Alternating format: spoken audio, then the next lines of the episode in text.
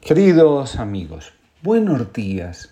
Comparto con ustedes la reflexión del día de hoy titulada Sabiduría o necedad. Cuando conocí a Florencia me pregunté, ¿qué hace feliz a un alma que según los criterios del mundo carece de todo? Días después encontré la respuesta en el Evangelio. La acumulación de bienes no calma la insatisfacción del corazón, al contrario, lo llenan de inseguridad y miedo. Comprendí que la vida es, ante todo, confianza. Florencia era una mujer que, a su modo, había conquistado la autenticidad, es decir, había aprendido que donde está nuestro tesoro, allí está nuestro corazón. Para ella, no había mayor tesoro que cultivar una vida de intimidad con Dios. El que pone su confianza en Dios nunca queda defraudado. Enseña el Papa Francisco. Si dentro de nosotros está una imagen equivocada de Dios, entonces nuestra vida no podrá ser fecunda porque viviremos en el miedo y éste no nos conducirá a nada constructivo. De hecho, el miedo nos paraliza, nos autodestruye. Solo una imagen auténtica de Dios conduce a la verdadera felicidad, que tiene como lámpara para sus pasos a la sabiduría.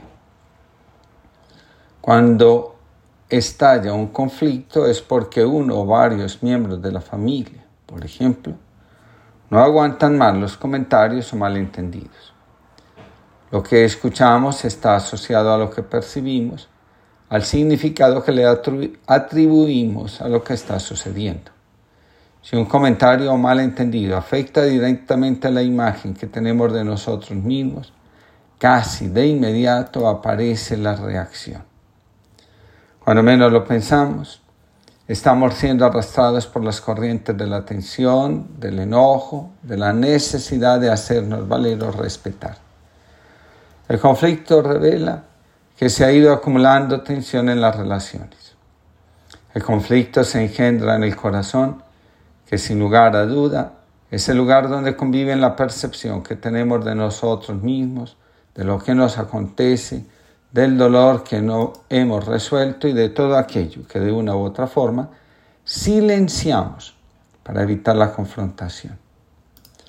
Lentamente, el sol se había ido ocultando y la noche había caído por completo. Por la inmensa planicie de la India se deslizaba un tren como una descomunal serpiente quejumbrosa. Varios hombres compartían un departamento y como quedaban muchas horas para llegar al destino, decidieron apagar la luz y ponerse a dormir. El tren proseguía su marcha. Transcurrieron los minutos y los viajeros empezaron a conciliar el sueño. Llevaban ya un buen número de horas de viaje y estaban muy cansados. De repente empezó a escucharse una voz que decía, ¡ay, qué sed tengo! ¡ay, qué sed tengo! Así, una y otra vez, insistente y monótonamente. Era uno de los viajeros que no cesaba de quejarse de su sed, impidiendo dormir al resto de sus compañeros. Ya resultaba tan molesta y repetitiva su queja que uno de los viajeros se levantó, salió del departamento, fue al lavabo y le trajo un vaso de agua. El hombre sediento bebió con avidez el agua. Todos se echaron a dormir de nuevo. Otra vez se apagó la luz. Los viajeros reconfortados se dispusieron a dormir.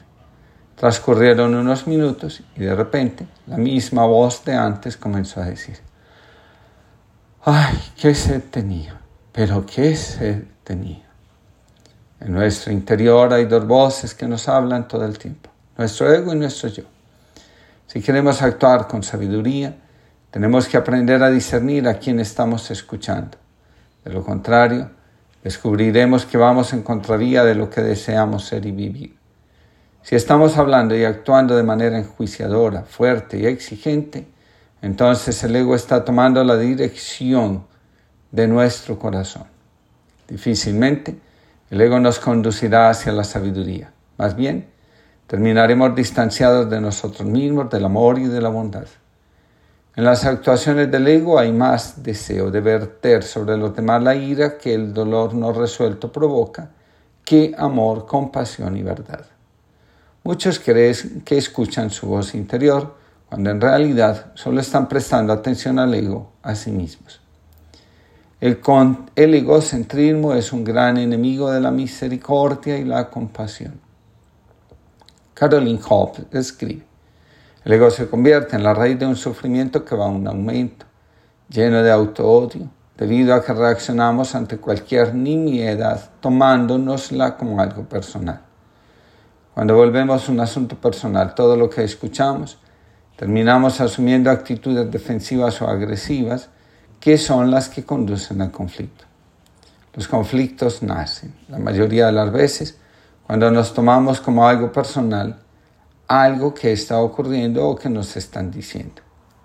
De ahí que uno de los cuatro acuerdos insista en recordarnos la necesidad de ser impecables en las palabras, evitar tomarnos las cosas como un ataque personal, preguntar qué sucede antes de hacer suposiciones y en la medida de lo posible, dar siempre el máximo, ser generosos con nosotros mismos y con el otro. Aferrarnos a los pensamientos, a la necesidad de darle vueltas una y otra vez a los mismos asuntos o palabras, solo sirve para que nos llenemos de ansiedad, preocupación, desesperación u aflicción. El ego se alimenta de la necesidad de acomodar el mundo a nuestros deseos y expectativas. El ego agobia el corazón llenándolo y rodeándolo de pensamientos obsesivos y autodestructivos, que son los que suscitan las reacciones desproporcionadas, las actitudes déspotas y la dureza en nuestras reacciones. El corazón se suaviza cuando entrando en el silencio, las voces que nos atormentan callan, el ego perturba y distorsiona la conciencia. La desconexión con nosotros mismos se manifiesta en la irascibilidad, la necesidad de tener la razón y de hacer que los demás actúen según nuestro parecer. El hecho de reconocer la voz que hay en nuestro corazón es el principio de la sabiduría. Cuando conservamos la conexión con nosotros mismos, nos liberamos de todo aquello que nos llena de ira, ansiedad, orgullo, prepotencia y miedo. El corazón que elige el camino de la sabiduría conoce la lucidez, la audacia para actuar y la paz interior. Cada vez que abandonamos el ego porque preferimos conectar con la verdad del corazón, conquistamos la libertad interior y ésta se ve reflejada en la forma como nos tratamos a nosotros mismos y nos vinculamos con los demás, con el mundo y con Dios. Mientras sigamos aferrados al ego, los vínculos seguirán estando rotos y aportando dolor a nuestra existencia. Escribe Caroline Hobbes. Con su asombrosa capacidad de permanecer en calma en medio del caos, nuestro corazón lleva a cabo elecciones tan poco ortodoxas como amar el miedo cuando se presenta o confiar en la sabiduría de los cambios que se avecinan de manera inesperada. Cada vez que elegimos responder con bondad a nuestra aflicción, abandonamos siglos de condicionamiento humano inconsciente. Cada vez que respondemos con compasión a la tristeza de otra persona, entramos en la libertad, la alegría y la paz interior que brotan como manantial de agua viva en el corazón.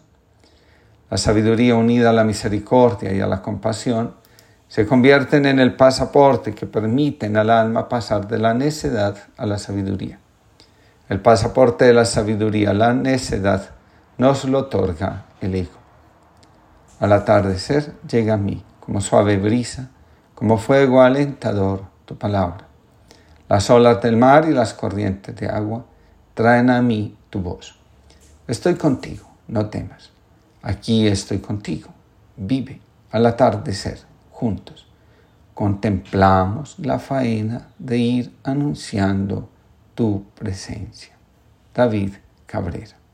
Que tengamos una linda jornada y que sepamos tomarnos el tiempo para distinguir quién nos está hablando, el ego o el corazón.